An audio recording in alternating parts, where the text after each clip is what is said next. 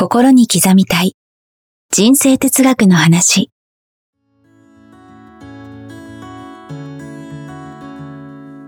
学校に行けない子供たちからオリンピック選手をはじめとするアスリート企業経営者マネージャー新入社員。メンタルサポーターとして20年間にわたり講演研修を行ってきた成田義則が今と未来を変える人生哲学の話をお届けします。視聴者リスナーからの人生相談にもお答えします。こんにちは早川洋平です。こんにちは成田義則です。心に刻みたい人生哲学の話、えーこの番組は YouTube ポッドキャスト各プラットフォームでお届けしています。チャンネル登録番組のフォローよろしくお願いします。よろしくお願いします。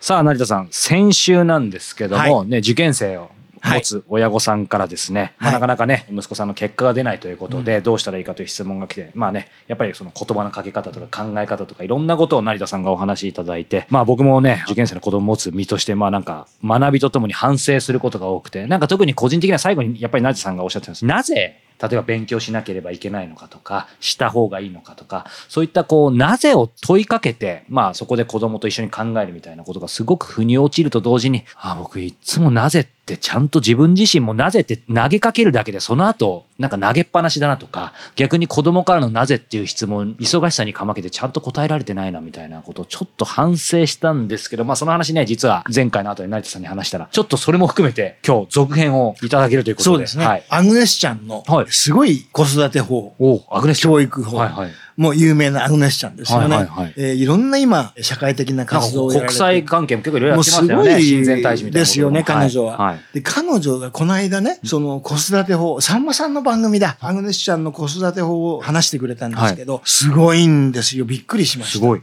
まず一つは、子供がね、ちっちゃい頃ね、お母さんお母さんなんで空は青いの？とかもうとにかく質問攻めになりますよね。はい普通の親だったらね、忙しいと、ちょっとそんなの調べなさいとかねあります、ね青いから青いのよとかもうもう顔も見ないですからね、下手そうそう。青いから青いのよ。終わっちゃいません？うんそれをですね、はいまず一つ、よく聞いてくれましたって。うんあなたすごくいい、それは質問ねって。うんお母さんもわかんないから、はい一緒に調べようって言って、わかんないことは一緒に調べる。すごいですね。そこの立ち止まるって普通できないですよ。何を聞かれても、うん全部。で、忙しい時ありますよね。今、忙しいからダメで。そういう感じですね。なっちゃいますね。普通はそのまんまスルーして終わっちゃうんですよ。なんですが彼女は、今ちょっとよりよりしてるからちょっと待っててって言って、終わったら、ごめんね、待たせたねって。じゃあ、もう一回質問、今の質問、なんだっけ？よし、じゃあそれって、ママもわかんないから、ん一緒に調べよう。とってもいい質問だねって言って、一緒に調べて、クリアにする。そうするとね、はい子供は質問すると、んお母さんが一生懸命いろいろ答えてくれる。うんうんこれ分かんないことは質問すると褒められる。いい質問だね。うんよく聞いてくれましたって必ず言うんですって。うんってことは質問はいいこと。学校に行っても質問する生徒はうん先生に好かれるじゃないですか。うん先生からも可愛がられて。そうですねやる気あるとも思われますしね。もちろん。うんで、いろんな大人に対しても分かんないと質問するから、はいあ、この子はいいな。うんなんか違うな。って。言ってやっぱり可愛がる。確かに。とにかく質問するってのはすごく大事で、日本の教育って、いわゆる覚える暗記、はい今はどんどん変わってきて、自分で考える力っていうね。ということは質問力ってすごい大事。質問できる子ってすごい将来ね、うんいろんな形で伸びていくわけですよ。うんだから質問って素晴らしいことだっていうのをちっちゃいうちから教える。そうですね。すごくないですか？いや、でもやっぱり質問するとね、いろんな、もちろん知りたい事柄から、それこそ自分自身の可能性も引き出せますもんね。そうなんです。うんうんなぜ空は青いのって、うんちゃんと答えられる大人何人いますか？はい。全くいないです。いないです。できないです。だからそれを一緒に学ぶだけでも自分も勉強になるし、そうですね。その子供がね、質問っていいことだっていうことをうん。理解するっていうのが大きくなった時にめちゃくちゃ役に立つ。実際問題忙しかったりっていうか、まあ忙しい時に限って聞いてきたり子供ってする、ありますけど、はい。立ち止まればベストですけど、そうじゃない時も当然あってもいいけど、やっぱり本当そのされっぱなしにしないというか、そうです。お子さん持つ方であればわかると思いますけど、答えることで究極的にはその考えとか答えも大事ですけど、一緒に調べたり聞かれたことに答えるっていうことで、やっぱり子供も僕私愛されてんだなとか、受容されてるんだってことにもなりますよね。なりま。す。それだけじゃないんですよ。はいで、彼女はね、うん子供に怒ることありますよね。はい例えば嘘をついてはいけないはいはいはい散らかしてはいけない。この間のゴミ捨てちゃいけないとかね。うんまあいろいろありますよね。なぜうん嘘をついちゃいけないのか、うん徹底的に子供と話し合うそうです。8時間話したそうです。8時間ですか？こお子さんと。日中1日じゃないですか、もう。そこまで向き合う。だから、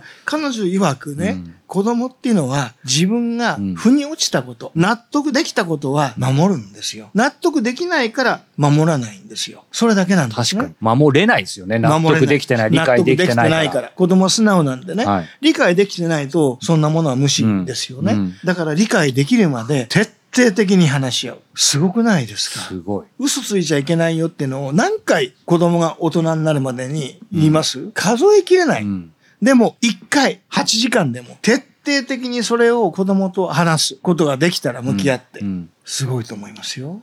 ね、なんで嘘ついちゃいけないの？嘘つきは泥棒の始まりだからだよって言ってななんで嘘泥棒の始まりなのかも言ってないですね。うん 例えば。いや、本当に。だから、ら、それをね、徹底的に、ああでもない、こうでもない。もしあなたが大事な友達にね、嘘つかれたらどう思う、とかっていうところから始まりながらね、嘘って本当に人を傷つけたり、うん。で、強いては自分を傷つけたり、はい。い、ろんなことが起こるのよっていうことがシャーンと腑に落ちたら、うん。あ、嘘は本当につかない方がいいんだ。うん。ついちゃいけないんだ。うんっていうことが理解できたら、うんつかなくなるんですよね。そうですね。だから一度徹底的に向き合ってうん話をする。じゃあ1回で分かんなかったらうん2回、はいね、今度は8時間じゃなくて4時間でもいいかもしれない。うんうんでもアグネスさんはそうやってうん常に怒るときは向き合って、はいなぜそれをしてはいけないのか、うん徹底的に話し合う、うん常に質問って素晴らしい。ありがとう質問してくれて、その質問は素晴らしい質問だ。はい。って言って、うん。まず向き合うことが一つ。うん。そして怒るときは、はい。なぜそれをしてはいけないかをうん。